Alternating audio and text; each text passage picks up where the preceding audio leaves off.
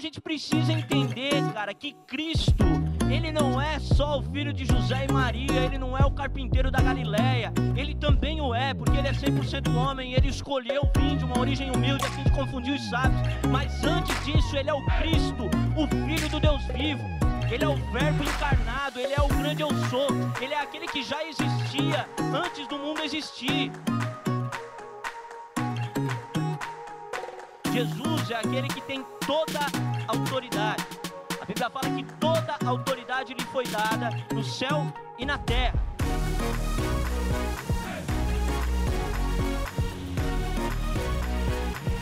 Então Jesus essa pessoa que veio e, e apagou completamente a estrutura da religiosidade judaica.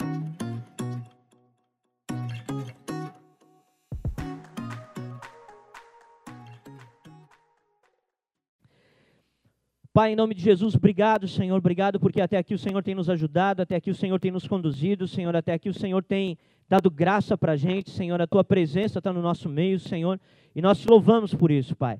Senhor, temos construído, Senhor, uma série de palavras, de pregações, Senhor, a respeito dos erros que Israel cometeu no deserto, Senhor, que são para nós ensinamento, Senhor, que possamos aprender com isso, Pai. E hoje, Senhor, a gente vai tratar, Senhor, da última pregação dessa série, Senhor, e a gente quer te pedir graça nesse momento, Senhor.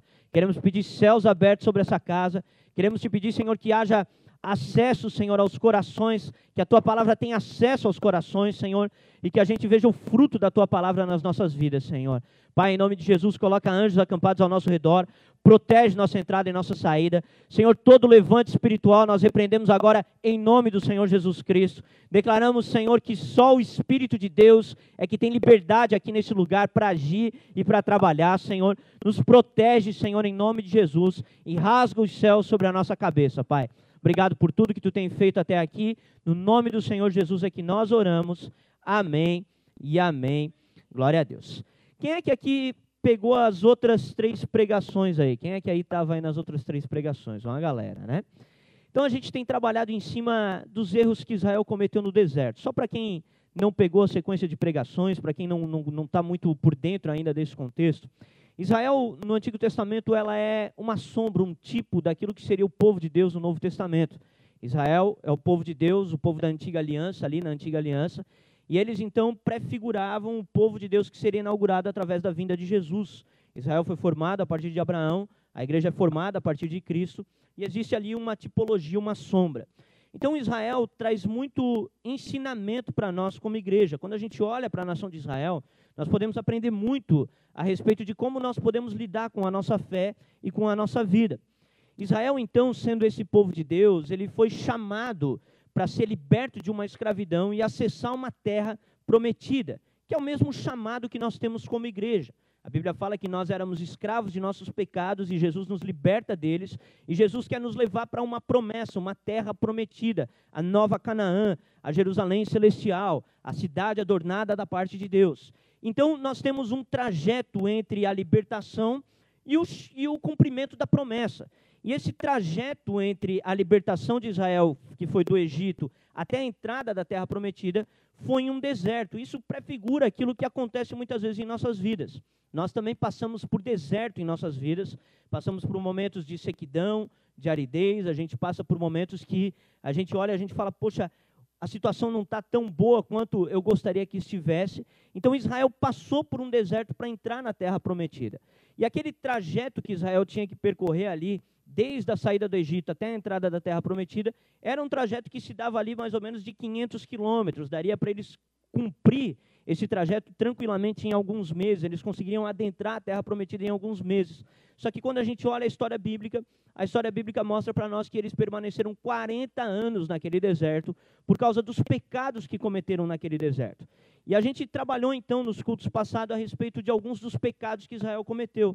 O primeiro que a gente trabalhou foi murmuração, Israel murmurou diante de Deus. O segundo pecado que a gente trabalhou foi a respeito da crítica. Então, o pecado da crítica exagerada, eles estavam sempre criticando ah, aqueles que estavam ali na liderança. O terceiro pecado que nós tratamos, que foi no culto passado, foi o pecado da incredulidade. E esse pecado foi tão sério que fez com que Israel permanecesse agora, então, naquele deserto 40 anos, porque quando eles murmuraram e quando eles cometeram o pecado da crítica, Deus os disciplinou, mas ainda Deus os levou até a entrada da terra. E eles não entraram na terra por causa da sua incredulidade. Isso fez com que eles permanecessem no deserto, então, mais 40 anos, né?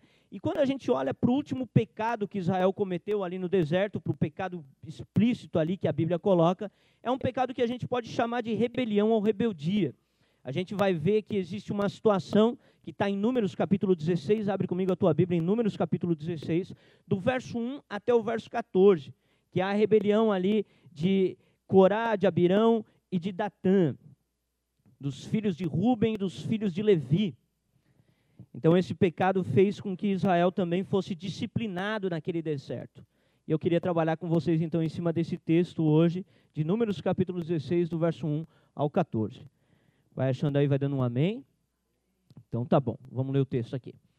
Corá, filho de Zar, filho de Coate, filho de Levi, tomou consigo Datã e Abirão, filhos de Eliabe, e Aon, filho de Pelete, filhos de Ruben Levantaram-se perante Moisés com 250 homens dos filhos de Israel, príncipes da congregação, eleitos por ela, varões de renome. Então, só para a gente entender aqui um pouquinho a situação, a gente tem ali os filhos de Levi, os filhos de Ruben, se levantando contra Moisés e chamando mais 250 líderes da congregação. Então, a gente está falando aqui de pessoas que tinham renome dentro da congregação, eram pessoas que tinham cargos dentro da congregação, digamos, os filhos de Levi, eles faziam culto, então eles estavam investidos também de alguma autoridade. E o texto diz que eles se juntam ali com mais 250 príncipes e eles então se levantam contra Moisés. E aí o texto continua dizendo assim: se ajuntaram contra Moisés e contra Arão e lhes disseram. Então eles começam a trazer agora ali a reclamação deles, digamos assim. Eles falam assim: basta pois que toda a congregação é santa, cada um deles é santo, e o Senhor está no meio deles. Por que, pois, pois vos exaltais sobre a congregação do Senhor? Tendo ouvido isto, Moisés caiu sobre o seu rosto e falou a Corá e a todo o seu grupo, dizendo: Amanhã pela manhã o Senhor fará saber quem é dele e quem é o santo, a, a, e quem é o santo que ele fará chegar a si. Aquele a quem escolher fará chegar a si. Fazei isto: tomai vós incensários, Corá e todo o seu grupo, e pondo fogo neles, amanhã sobre eles, deitar incenso perante o Senhor. E será que o homem a quem o Senhor escolher, este será o santo. Basta-vos, filhos de Levi. Disse mais Moisés a Corá: Ouve agora, filhos de, de Levi. Acaso é para vós outros coisa de somenos que Deus, que o Deus de Israel vos separou da congregação de Israel, para vos fazer chegar a si, a fim de cumprirdes o serviço do tabernáculo do Senhor e estar perante a congregação para ministrar-lhe? E te fez chegar Corá e te fez chegar, Corá, e todos os teus irmãos, e os filhos de Levi contigo, ainda também procurais o sacerdócio, pelo, pelo que tu e todo o teu grupo juntos estáis contra o Senhor. E Arão, que é ele, para que murmureis contra ele? Continua mandou Moisés chamar a Datã e Abirão. Agora ele está chamando outro grupo. Ele estava conversando aqui com os filhos de Levi, e agora ele manda chamar Datã e Abirão, que eram os líderes dos Rubenitas, dos filhos de Ruben. Mandou Moisés chamar a Datã e Abirão, filhos de Eliabe, porém eles disseram: Não subiremos. Porventura é coisa de somenos que nos fizesse subir de uma terra que mana leite e mel, para fazer-nos morrer neste deserto, senão que também queres fazer-te príncipe sobre nós? Nem tampouco nos trouxeste a uma terra que mana leite e mel, e nem nos deste campos e vinhas em herança. Pensas que lançarás o pó aos olhos destes homens? Pois não subiremos. Então, até aqui é o texto que a gente vai ler. Só para vocês poderem entender, existe uma continuação dessa história. A continuação dessa história é que Deus vem realmente para intervir ali nessa situação, e Deus traz um julgamento sobre os filhos de Rubem sobre os filhos de Levi. Ali há uma, uma clara intervenção da parte de Deus a favor de Moisés e contra os filhos de Ruben e contra os filhos de Levi. Depois a gente vai entrar um pouco mais nesse assunto. Agora eu queria trabalhar com vocês a respeito de aonde que nasceu esse sentimento de revolta desses dois grupos que se levantaram contra Moisés. Primeira coisa que a gente precisa entender, gente, é que Moisés era um bom líder. Moisés não era um cara ruim de modo nenhum. Moisés várias vezes intercedeu pelo povo. Deus quis destruir o povo e, Moisés orou e falou assim: Olha, Deus, tu tiraste esse povo lá do Egito, tu vai fazer eles morrer aqui nesse deserto, o que se dirá do teu nome entre as nações? E Moisés intercedia por eles, a favor deles, e Deus se voltava novamente para o povo em favor, por causa da intercessão de Moisés. Então Moisés não era um mau líder. Moisés não era um cara ruim, não era alguém que é, usava de autoridade ou de autoritarismo em cima do povo. Moisés era, na verdade, um bom líder, era um homem de Deus, era um homem levantado por Deus. Mas o texto fala que aquele povo vai agora para ter com Moisés e eles vão ali agora numa revolta contra Moisés. A primeira coisa que a gente precisa entender a respeito dessa revolta é onde que nasce essa revolta. Essa revolta ela nasce através desses dois grupos que eu citei, os filhos de Ruben e os filhos de Levi. Só para vocês entenderem como que funcionava o acampamento de Israel no deserto. Israel ficava acampado no deserto, quando a nuvem parava, Israel parava, e eles tinham que acampar no deserto. Então ficava ali é, toda, todo o templo ali, que era o tabernáculo no centro do acampamento, e as, e, e as tribos, elas acampavam ao redor do tabernáculo. Então ficavam tribos ao norte, tribos ao sul, tribos ao leste e tribos ao oeste. E aqui nós temos duas tribos que estavam acampadas lado a lado, a tribo de Ruben e a tribo de Levi. Ambas as tribos ficavam acampadas ao sul do tabernáculo. Então a gente pode chamar isso de a revolta do povo do sul. O sul estava revoltado contra Moisés. Então aquele povo que ficava acampado no sul, ele, ele começou a se levantar contra Moisés. E aqui a gente pode tirar uma aplicação. Qual aplicação? A mesma que a gente tirou tanto no, no, nos pecados de murmuração, de crítica e de incredulidade. Que a rebeldia também é um pecado que ele é, é passado para frente. Porque ali houve uma revolta em grupo. Ali houve pessoas que estavam acampadas uma do lado da outra que se levantaram contra Moisés. Então essa rebelião, ela não nasceu do nada, ela nasceu no acampamento. Ela nasceu nas conversas. Isso não nasce do dia para a noite. Isso nasce no meio do acampamento, das conversas. As pessoas provavelmente ali estavam acampadas ao sul da, do tabernáculo e eles estavam insatisfeitos com algumas coisas, e um colocava insatisfação para o outro, o outro colocava insatisfação para o outro, e aquilo ia alimentando os sentimentos um do outro. E aquilo fez então com que gerasse uma revolta no coração daquelas, daquelas tribos que estavam acampadas ao sul. Então, a primeira aplicação que fica para a gente é que nós temos que cuidar realmente com quem a gente compartilha a nossa vida, gente. A gente é chamado para pregar o evangelho a toda criatura. Somos chamados para sentar na mesa com pecadores e lhes expor a salvação. Jesus sentava com pecadores e expunha a salvação para eles. Porém, nós somos chamados também para guardar o nosso coração. A Bíblia fala que de tudo que o homem deve guardar, ele deve guardar o seu coração. Então a gente é chamado para guardar o nosso coração. E como eu guardo o meu coração? Eu guardo o meu coração partilhando a vida com quem tem valores, com quem tem princípios que sejam valores e princípios do reino de Deus. Jesus, ele comia com pecadores, mas ele vivia com discípulos. Jesus, ele não tinha amizade com aqueles que eram de fora, ele tinha amizade com aqueles que eram de dentro. A gente vai ver Jesus olhando para os seus discípulos e falando: Eu já não vos chamo de servos, vos chamo de amigo, porque tudo que meu pai tem me revelado eu tenho dado a conhecer a vocês. E ele fala que o amigo dele é aquele que faz a sua vontade. Então Jesus ele é muito claro em colocar que a sua amizade estava com os discípulos, com aqueles que eram homens e mulheres de Deus. E para que a gente possa, gente, guardar o nosso coração, a gente tem que cuidar com a nossa relação ou com as nossas relações. E veja, não estou dizendo aqui que você não precisa se relacionar com pessoas de fora da fé. Nós somos chamados a levar o evangelho, amém? Esse é nosso chamado. Agora, uma coisa muito diferente é você sentar na mesa com pecadores para lhes pôr a graça e a salvação do teu Deus e se assentar na roda do escarnecedor. O Salmo de número 1 vai dizer que eu não devo me assentar na roda do escarnecedor, que eu devo guardar o meu coração em relação a isso. Então, aquela revolta, ela nasce de uma comunhão ali no sul, de papos errados que estavam acontecendo. Números capítulo 16, verso 1 fala assim: Corá, filho de Zar, filho de Coate, filho de Levi, tomou consigo Datã e Abirão, filhos de Eliabe, e Aon, filho de Pelete, os filhos de Ruben, mostrando que eles se juntaram ali então para começar aquela revolta. Então, gente, a gente é chamado em primeiro lugar para guardar o nosso coração e para cuidar com quem nós nos relacionamos, precisamos ter princípios, precisamos ter valores, precisamos ter uma, uma cautela com quem nós compartilhamos a vida, o coração e os nossos sonhos. Abre comigo a tua Bíblia em 1 Coríntios capítulo 15, verso 33. Olha só isso aqui. 1 Coríntios 15, 33. Jander e Adai não estão aqui hoje, nasceu a Rebeca ontem. Alegria, né? A Daia ficou umas 24 horas lá no hospital para nascer a bebê. Foi um trampo, cara, foi um trampo. Ela chegou lá sem, sem contração nenhuma, daí teve que induzir o parto. Mas graças a Deus está a Daia bem, está a bebê bem, o Jander também. Né? O Jander não tinha como estar tá mal, né? Mas enfim, né? Vocês entenderam, né? Olha só o que fala 1 Coríntios capítulo 15, verso 33. Não vos enganeis, as más conversações corrompem os bons costumes. Então, olha o que o apóstolo Paulo está aconselhando aqui à igreja de Corinto. Ele está falando: olha, cara, não se engana.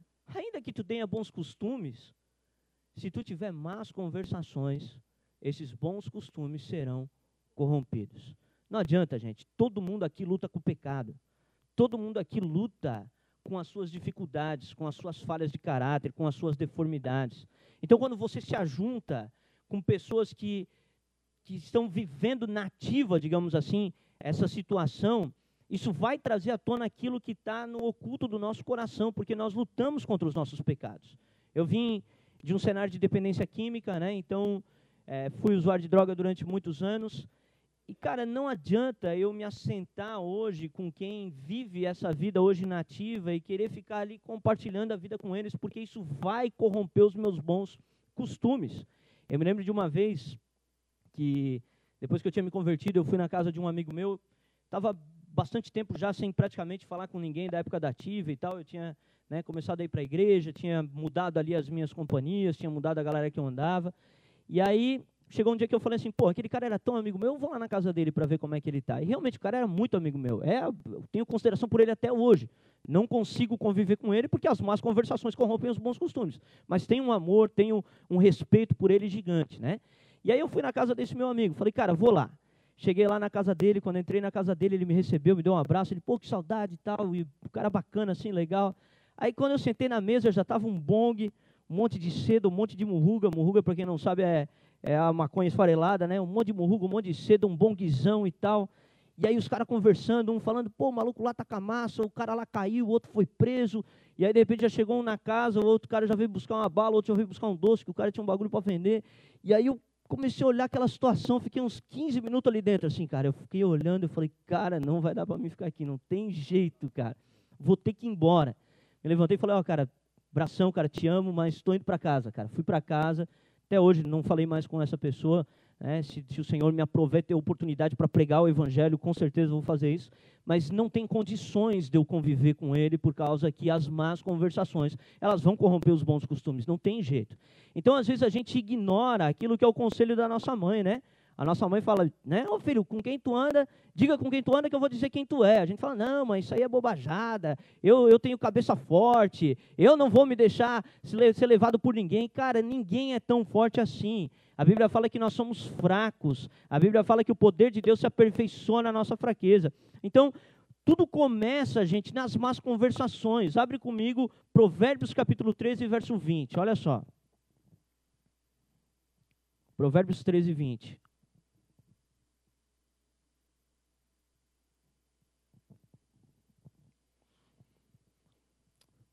Olha só. Quem anda com o sábio será sábio, mas o companheiro do insensato se tornará mal. Então, olha o que ele está falando. Quem anda com o sábio se torna sábio. Agora, o companheiro do insensato se torna mal. Então, ele está falando que a tua companhia errada, ela vai te tornar também alguém mal. E ele está dizendo que se tu andar com pessoas sábias, tu também vai se tornar sábio. Então a gente tem que ter cuidado, gente, em primeiro lugar, com quem a gente anda e aonde nós estabelecemos os nossos relacionamentos, com quem nós partilhamos a vida, os sonhos e o nosso coração. Naquele caso, eles se juntaram para fazer uma revolta contra Moisés. Talvez sozinhos eles não tivessem coragem para fazer essa revolta. Porque tem coisa que a gente só tem coragem de fazer em grupo, você já reparou? Tem coisa que a gente só faz junto com os outros. Sozinho a gente não tem coragem de fazer. Talvez sozinhos eles não tivessem coragem de fazer aquela revolta. Mas o texto fala que eles se juntaram para ir contra Moisés. E é muito, é muito interessante a gente notar como que começa ali a, a revolta deles, como que começa a reclamação deles. Abre ali comigo o verso 3 de Números 16.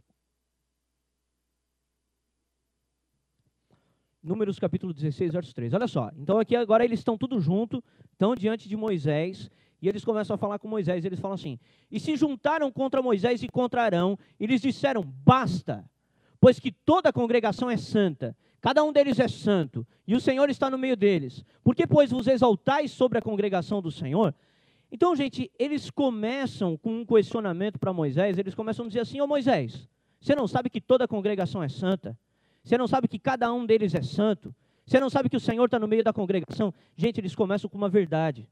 Eles começam com algo que é verdadeiro, não era errado o que eles estavam falando aqui. Realmente a congregação era santa, Deus estava no meio do povo, o povo era santo. Deus não falava só com Moisés, Deus também falava com o povo, Deus também tinha relacionamento com o povo. Deus não era só o Deus de Moisés, era também o Deus do povo.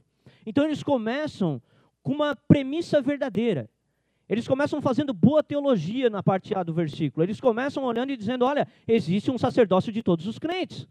Todos os crentes são sacerdotes. Todo mundo tem acesso à presença de Deus. Eles começam fazendo boa teologia, começam com uma premissa correta, mas eles fazem uma conclusão errada daquela premissa correta. Eles olham e falam assim: por que, pois, vos exaltais diante da congregação? Eles olham para Moisés e dizem assim: por que, que tu está querendo te exaltar diante do povo se todo o povo é santo? Então eles fazem uma conclusão errada a partir de uma, de uma premissa correta. Eles não têm a capacidade de olhar para a situação e interpretar ela da maneira correta. Moisés nunca se exaltou diante da congregação, gente. Moisés nunca se colocou numa posição de superioridade. Quem tinha colocado Moisés naquela posição tinha sido o próprio Deus. Ele nunca tinha pedido aquela posição. Na verdade, eles deveriam agradecer a Deus porque Deus levantou Moisés para os libertar lá do Egito. Eles deveriam ser gratos a Deus pela liderança de Moisés, mas eles estavam olhando para Moisés e dizendo assim: por que, que tu está querendo te exaltar diante do povo, se todo o povo tem acesso à presença de Deus? Então eles estão com uma conclusão errada, mas com uma premissa correta. E aqui, gente, nasce grande parte dos problemas de igreja. As igrejas, muitas vezes, elas se faccionam, elas dividem, por causa de coisas que até estão corretas na premissa, mas a conclusão, o jeito que é feito depois é errado. As pessoas elas começam ali com um entendimento correto, olha, eu estou interpretando a coisa, isso aqui está é, isso aqui tá errado, isso aqui é desse jeito.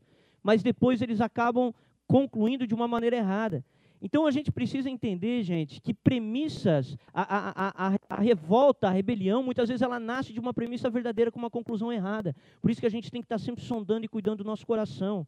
A gente tem que estar cuidando para não ser soberbo e não achar que a gente sabe mais do que todo mundo. A gente precisa aprender a olhar e dizer, olha, cara, na verdade isso aqui é assim, ó. Mas isso aqui, eu preciso, eu preciso pedir opinião, eu preciso falar, cara, o que, que tu acha disso aqui, ó? Porque toda, toda congregação é santa, todo povo é santo, todo mundo tem acesso à presença de Deus. Por que, que Moisés está sendo colocado nessa posição? Eles deveriam ter compartilhado com gente que estava aberta a discutir esse assunto e não ter tomado uma conclusão de maneira precipitada. Eles tomaram uma conclusão de maneira precipitada. Então, gente, a grande parte das heresias, elas nascem de meias verdades, gente. Nascem de meias verdades. Grande parte dos problemas existentes nas igrejas nascem de uma, de uma verdade que, de, uma parte que é verdadeira na Bíblia, mas não o todo dela é verdadeiro. Por exemplo, quando você pega e fala assim, por, ah, o, o Maico, Maico, você é o templo de Deus, Deus habita em ti. Isso é verdade. Agora, isso não significa dizer que o Maico pode ser separado do coletivo. Porque, na verdade, Deus não habita no Maico. Deus habita na igreja. A igreja que eu falo como corpo de Cristo, não como templo. Então, o Maico, ele tem uma parte do Espírito, a Cris tem outra parte, a Lene tem outra parte. E assim, cada um de nós tem algo que recebeu da parte do Senhor. E unidos, o Senhor ali habita. Então, nós somos morada de Deus? Somos. Todos nós individualmente somos morada de Deus. Mas somos morada de Deus também no coletivo. Então, você não pode pegar uma premissa que é verdadeira e fazer uma conclusão errada. Então tem gente que olha e fala assim: ah, não, eu sou templo de Deus, se eu sou templo de Deus, eu posso andar sozinho porque eu não preciso de mais ninguém. Não, está errado, a conclusão está errada. A premissa é verdadeira, mas a conclusão está errada. Então muitas vezes a rebelião, a revolta, gente, ela nasce de premissas verdadeiras, mas de conclusões que não são corretas, são conclusões erradas. Aquele povo estava olhando para Moisés e estava dizendo: por que tu te exalta diante do povo? E na verdade Moisés nunca tinha se exaltado diante do povo. Muito pelo contrário, gente, Moisés tinha servido aquele povo pra caramba. Moisés tinha dado a vida por aquele povo. Moisés ele tinha sofrido por aquele povo. E é isso que é o chamado da liderança cristã. O chamado da liderança cristã não é ser colocado numa posição de, de, de vislumbre para que seja exaltado. O chamado da liderança cristã é entregar a sua vida por amor de muitos. Esse é o chamado da liderança cristã. E era isso que Moisés estava fazendo. O papel da liderança cristã é serviço abnegado. Abre comigo 1 Pedro capítulo 5. Do verso 1 ao 3.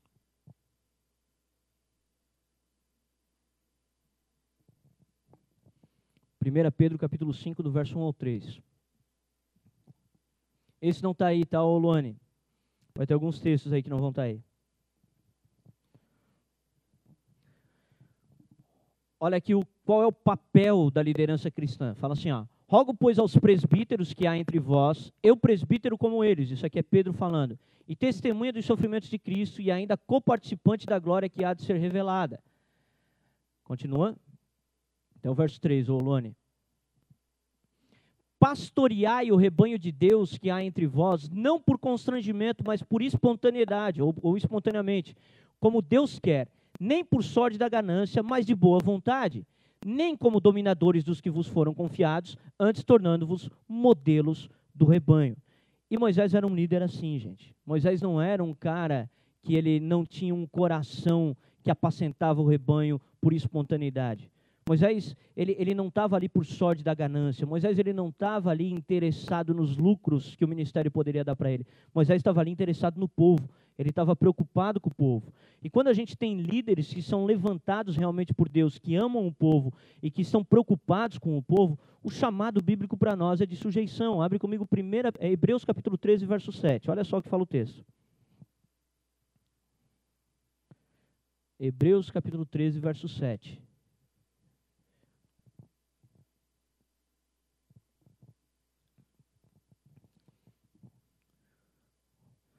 Lembrai-vos dos vossos guias, os quais vos pregaram a palavra de Deus, e considerando atentamente o fim da sua vida, imitai a fé que eles tiveram. Então, o chamado do povo, quando tem líderes que realmente são homens e mulheres de Deus, é olhar para eles e, e, e, imitar eles, e ter eles em grande estima, não é se levantar contra ele, mas é imitar a sua fé. Então a gente precisa entender isso, que o chamado cristão de liderança é um chamado de serviço. A gente precisa servir ao povo se somos chamados para a liderança no Evangelho. A gente não é colocado na mesma condição que o mundo. Abre comigo a tua Bíblia em Marcos capítulo 10, do verso 41 ao 45. Olha só esse texto. Isso aqui mostra também como funciona a liderança cristã.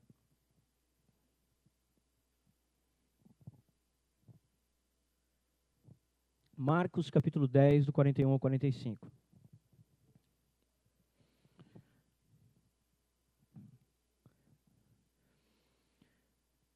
Isso aqui o que, que, tinha acontecido? Tiago e João tinham ido para Jesus e tinham falado para Jesus assim, ó, deixa com que quando tu se tu, tu ressuscite dos mortos, a gente eu possa me assentar um à tua direita e um à tua esquerda. Então eles queriam ficar sentados do lado de Jesus, né?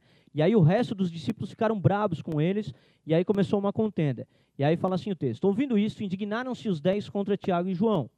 Mas Jesus, chamando-os para junto de si, disse-lhes: Sabei que os que são considerados governadores dos povos têm-nos tem-nos sob seu domínio, e sobre eles os seus maiorais exercem autoridade. Mas entre vós não é assim. Pelo contrário, quem quiser tornar-se grande entre vós será aquele que vos sirva. E quem quiser ser o primeiro entre vós será o servo de todos. Pois o próprio Filho do Homem não veio para ser servido, mas para servir e dar a sua vida em resgate de muitos. Então Jesus aqui traz de maneira muito clara qual é o chamado da liderança cristã.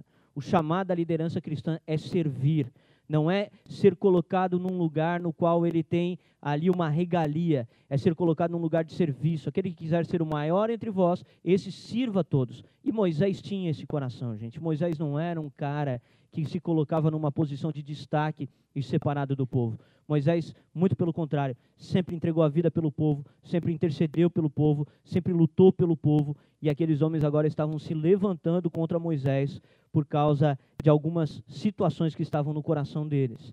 E aí, quando a gente continua a história, a gente vê de onde nasce esse sentimento que eles tinham. Abre comigo Números capítulo 16, do verso 8 ao 10.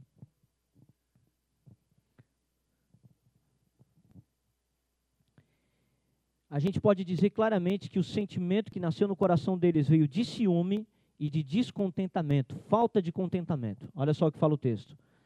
Disse mais Moisés a Corá: Ouvi agora, filhos de Levi. Acaso é para vós outros coisa de somenos que o Deus de Israel vos separou da congregação de Israel para vos fazer chegar a si, a fim de cumprirdes o serviço do tabernáculo do Senhor, e estares perante a congregação para ministrar-lhe, e te fez chegar, Corá, a, a todos os teus irmãos e os filhos de Levi contigo, ainda também procurais o sacerdócio, pelo que tu e todo o teu grupo juntos estáis contra o Senhor, e Arão, que é ele para que murmureis contra ele, mandou Moisés chamar a Datã e Abirão, os filhos de Eliabe. Podemos parar aqui, tá? Depois eu trabalho com vocês uh, o resto da parte.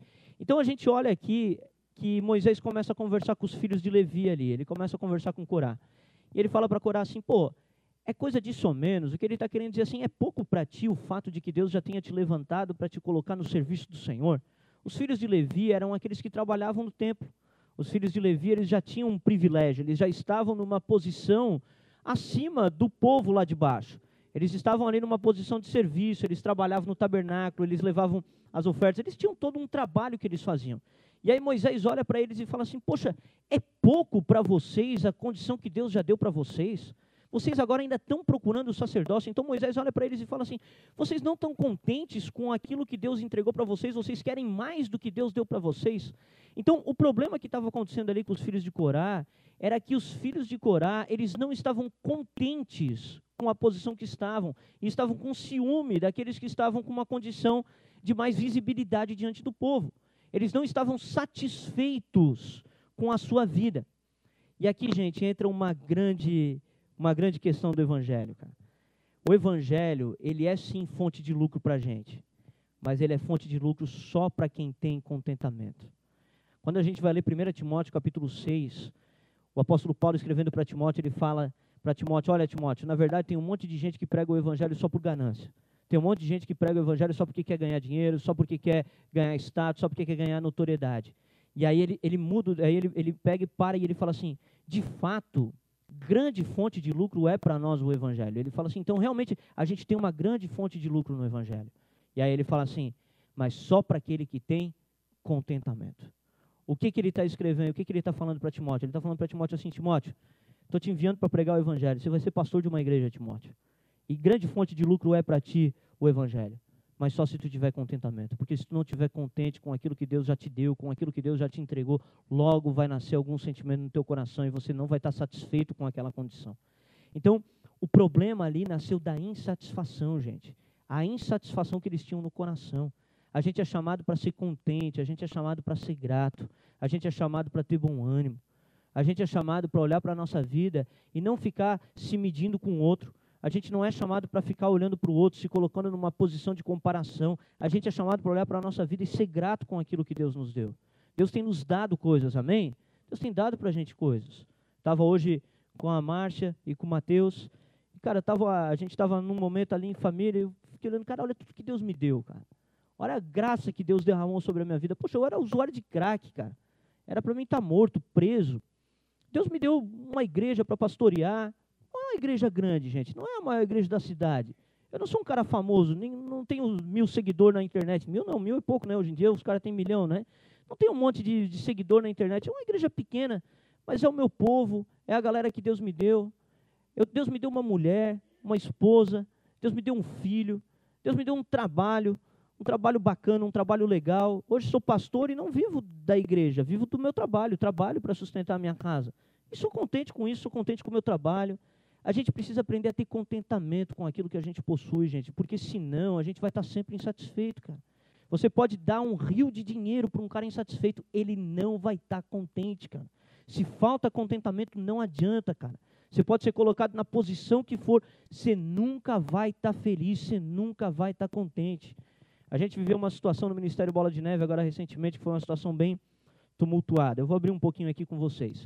O pastor de Curitiba, o Bigard, ele tinha a segunda maior igreja do bola do Brasil. A maior era a sede e a segunda era o bola de Curitiba.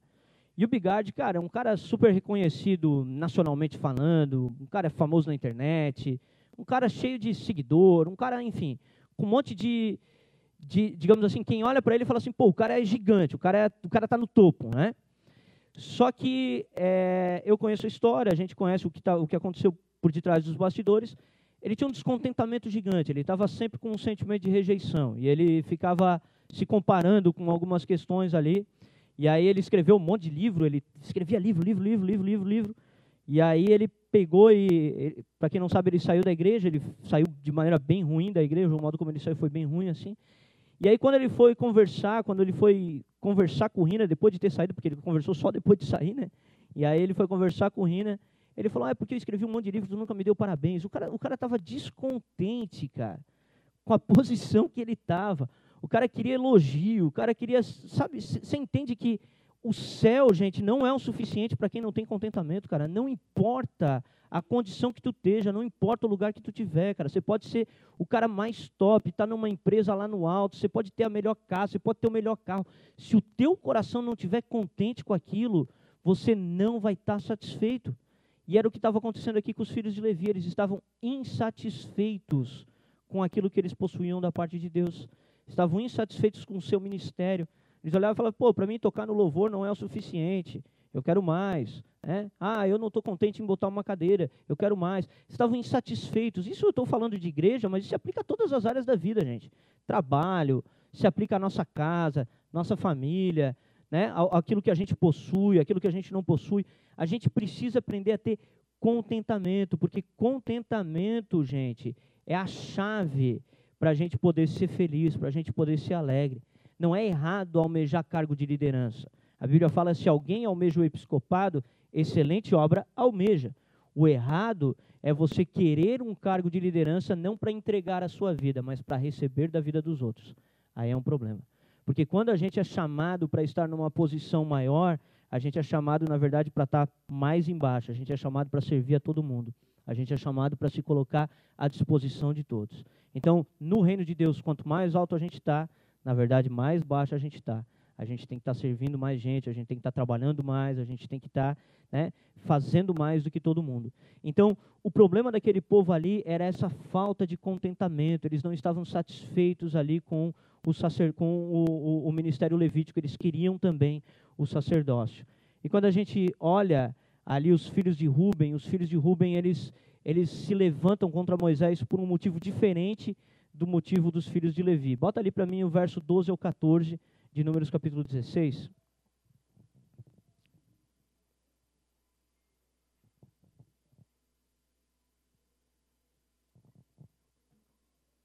Olha só o que fala o texto. Mandou Moisés chamar a Datã e Abirão. Então aqui a gente está falando dos filhos de Ruben agora. Esses estavam tão cabreiro que eles olharam e falaram assim: ó, nós nem vamos. Moisés quer falar com a gente? Não vou nem falar com Moisés, não quero nem falar com esse cara aí. Então, ele, aí ele fala assim, volta ali o verso 12, por favor, Olane. Ó, e eles escreveram, não subiremos. Então eles falam, nós não vamos lá ter com Moisés. E aí eles continuam, falam assim, porventura é coisa de somenos que nos fizesse subir de uma terra que mana leite e mel, para fazer-nos morrer neste deserto, senão que também queres fazer-te príncipe sobre nós. Verso 14, quem tampouco nos é, nem tampouco nos trouxestes a uma terra que mana leite e mel, e nem nos deste campos e vinhas em herança. Pensas que lançarás pós aos olhos destes homens? Pois não subiremos. Então, olha só o que está acontecendo aqui, só para a gente poder entender melhor. Moisés manda chamar os filhos de Ruben. Os filhos de Ruben falam: Nós não vamos ir. E aí eles começam a dar ali a, a, a, os motivos que eles estavam revoltados contra Moisés. E ele fala assim: é, é, pouca coisa que tu nos tirasse de uma terra que mana leite e mel. Então eles já começam a dizer que o Egito era um lugar bom. Então eles estavam olhando para o passado e estavam dizendo que o passado era um lugar bom. Isso aqui é um é terrível, gente, porque Deus nos tira de lugares e a gente está olhando para aqueles lugares dizendo que aquele lugar é bom. Então a gente tem que ter essa convicção, essa certeza. Pô, de onde Deus me tirou não é bom. E ele estava olhando e ele estava dizendo assim: pô, tu nos tirou de uma terra que mana leite e mel. E aí ele fala assim: e agora a gente está aqui nesse deserto e tu nem nos colocou numa terra que mana leite e mel. E ele começa, eles começam a culpar Moisés pela condição deles. Então, os filhos de Ruben aqui, eles estavam olhando para a liderança e eles estavam culpando a liderança pela condição deles. Então, o motivo da revolta deles é porque a vida deles não estava boa. E sabe qual era o modo que eles tinham de, de justificar o estado da vida deles? Era culpar o líder. É sempre mais fácil culpar alguém, né, gente? É sempre mais fácil culpar alguém. Então eles olharam e falaram assim: se a gente está aqui nesse deserto, não é porque a gente pecou ali atrás, não é porque a gente foi incrédulo, não é porque a gente murmurou, não é porque a gente foi muito crítico, a gente está aqui nesse deserto porque tu, Moisés, não levou a gente para aquela terra. Então eles estabelecem no líder, eles colocam no líder toda a responsabilidade de suas próprias atitudes. E aqui, gente, é algo que a gente precisa vigiar e cuidar muito. Porque a gente tende a, a culpar os outros pela condição da nossa vida.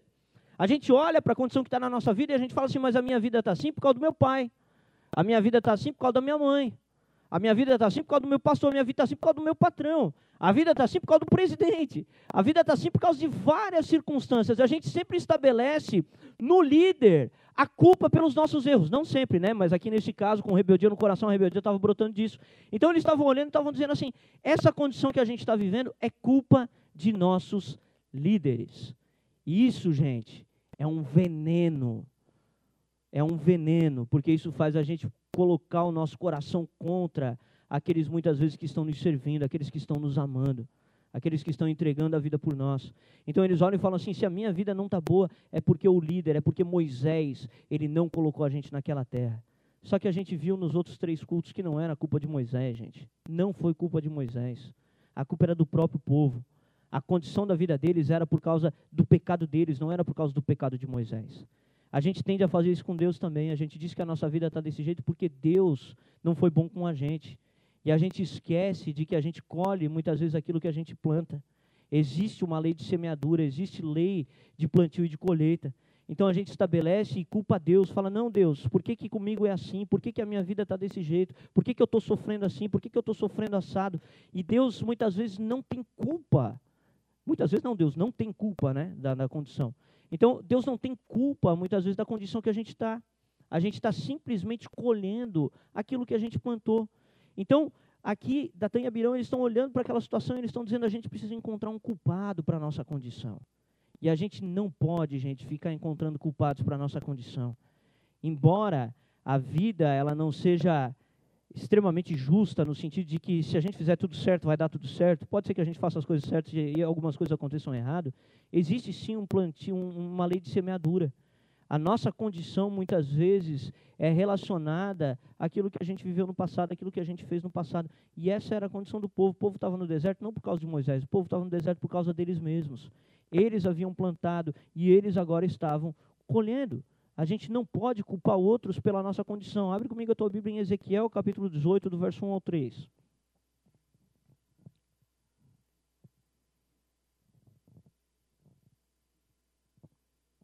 Ezequiel capítulo 18, do verso 1 ao 3. Olha só o que fala Ezequiel. Depois eu já vou dar o contexto para vocês. Primeiro eu vou ler. Veio a minha palavra do Senhor dizendo: Que tendes vós, vós que acerca da terra de Israel proferis este provérbio, dizendo: Os pais comeram uvas verdes e os dentes dos filhos é que se embotaram? Tão certo como eu vivo, diz o Senhor, Deus jamais, é, diz o Senhor Deus, jamais direis este provérbio em Israel. Só para vocês entenderem o que estava acontecendo aqui, tá?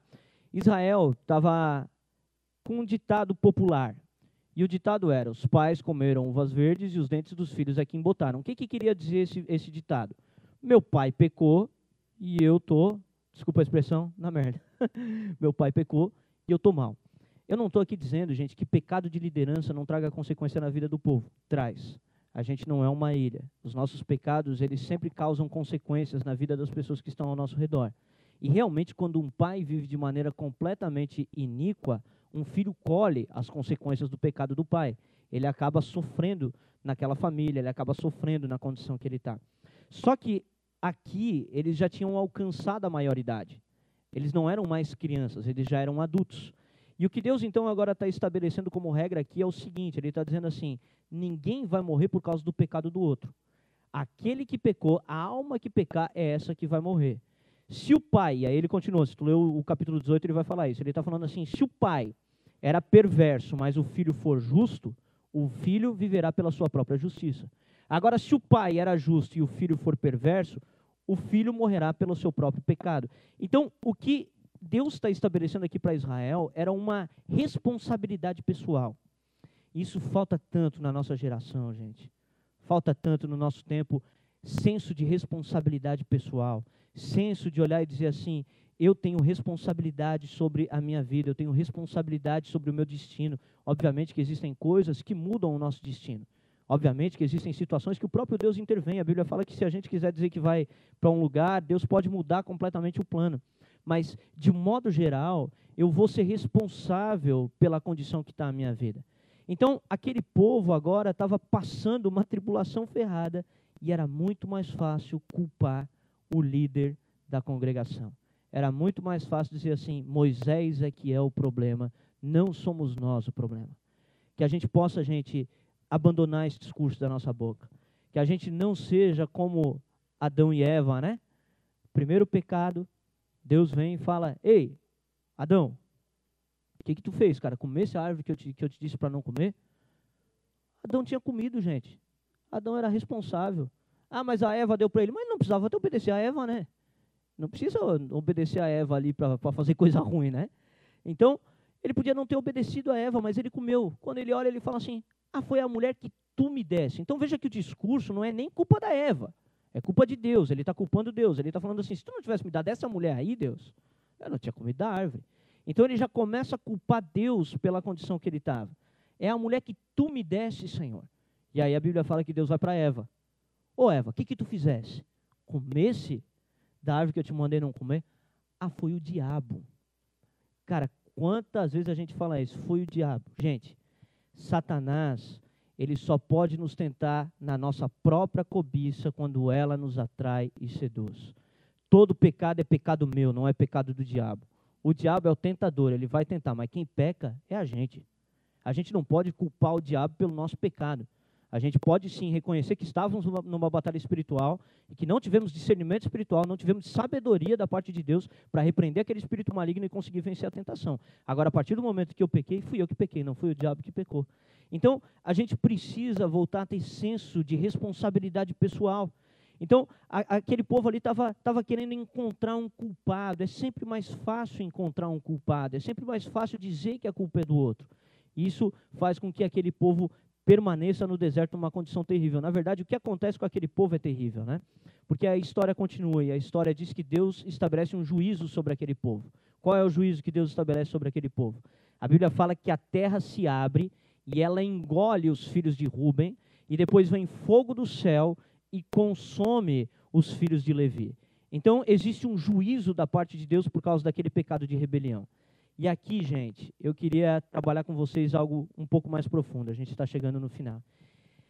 Como eu falei, quando a gente olha para o Antigo Testamento, o Antigo Testamento é um tipo, é uma sombra. O Antigo Testamento tem apontamentos proféticos para aquilo que é a era que a gente vive agora. Quando ele trata do juízo que vem sobre os filhos de Rubem, sobre os filhos de, de Levi, ele está mostrando aquilo que é o juízo que Deus um dia vai estabelecer sobre a humanidade. A terra se abre e engole aqueles caras. Isso tipifica a condenação que Deus estabelecerá sobre os ímpios. E a Bíblia fala também que vem fogo do céu e consome os filhos de Levi. E a Bíblia ela vai dizer em 1 Pedro capítulo 3 que a terra está reservada para o fogo. Então, quando a gente chegar no último dia, a terra não será consumida por água, como foi no dia do dilúvio. A Bíblia fala que, que, que, houve o dilúvio, mas quando houve o dilúvio, Deus estabeleceu uma aliança com Noé e disse: Nunca mais eu vou destruir a terra por água. E Pedro olha e fala assim: Agora a terra será consumida pelo fogo. Então, o que está acontecendo aqui, na verdade, é uma sombra, é um tipo da condenação que virá sobre os rebeldes. Os rebeldes, gente, eles, eles serão condenados no último dia. E aqui é muito importante a gente entender uma situação. A rebelião, gente, é o pecado original. A rebelião é o pecado de Adão. Então, quando ele estabelece aquele juízo sobre aqueles dois grupos, ele está falando assim: a humanidade será condenada por causa do pecado que Adão cometeu e que todos eles também cometeram. E a gente precisa entender então que a rebelião foi o primeiro pecado que entrou na terra. Deus olhou para Adão e falou assim: essa árvore você não pode comer. E se a gente for sincero, gente, a gente vai admitir que todos nós somos rebeldes em um certo nível. Eu fui muito rebelde na minha vida, muito rebelde mesmo. Desonrei muito meu pai e minha mãe. Avacalhei, chutei o pau. Cara, fiz coisas terríveis. Fui muito rebelde na minha vida. E tive que lutar muito contra a minha rebeldia. Depois que eu me converti, mantive um nível de rebeldia ainda. E tive muita dificuldade de me submetendo e de sendo tratado. Mas a rebelião é um pecado que habita no coração de todo ser humano. Quando a gente olha para uma criança, uma criança ela já tem rebeldia. Tem uma história que ela que eu li num livro de um cara que chegou na casa de um de um amigo dele, do, do irmão dele, né? E aí ele estava com o sobrinho dele. O sobrinho dele tinha seis anos. E aí o sobrinho dele levou ele para conhecer a casa. Falou, vem tio, vou te mostrar a casa. E eles começaram a andar na casa, começaram a ir pela casa e tal. E aí chegaram num determinado local da casa que tinha uma porta. E aí o sobrinho olhou e falou assim: Ô oh, tio, essa porta a gente não pode abrir, porque o meu pai disse para não abrir, porque entra vento e suja a casa. E aí o tio do menino falou assim: então não vamos abrir a porta, porque quem manda nessa casa é seu pai. E o menino olhou para o tio e falou assim: é, é ele, mas eu não gostaria que fosse. Gente, essa é a realidade do coração humano. O coração humano, ele carrega rebeldia em um certo nível. Todo mundo carrega rebeldia. E a gente precisa lutar contra o pecado de rebeldia. Porque o pecado de rebeldia foi o que condenou a humanidade através de Adão e Eva. E a gente é chamado agora para submissão em Cristo Jesus. A gente é chamado para se submeter a Deus. A Bíblia fala que nós somos chamados para nos humilhar debaixo da potente e poderosa mão do Senhor, porque Ele nos exaltará no tempo oportuno. Então a gente é chamado agora não mais para se rebelar contra a autoridade instituída de Deus, a gente é chamado agora para se submeter a Deus voluntariamente, reconhecendo que Ele é um Deus amoroso e bondoso. Quando Deus estabeleceu limite para Adão e Eva, Ele não estabeleceu limite porque Ele queria privar Adão e Eva de, de ter prazer.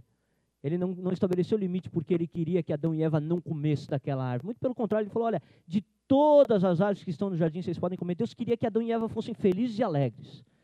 Só que ele sabia que se eles comessem, eles morreriam. Então, quando Deus estabelece o limite, ele estabelece o limite por amor. Ele ama Adão e Eva. Ele fala assim: não come, porque se vocês comerem, vocês vão morrer. É um clamor da parte de Deus. Aquilo ali é um clamor de um pai.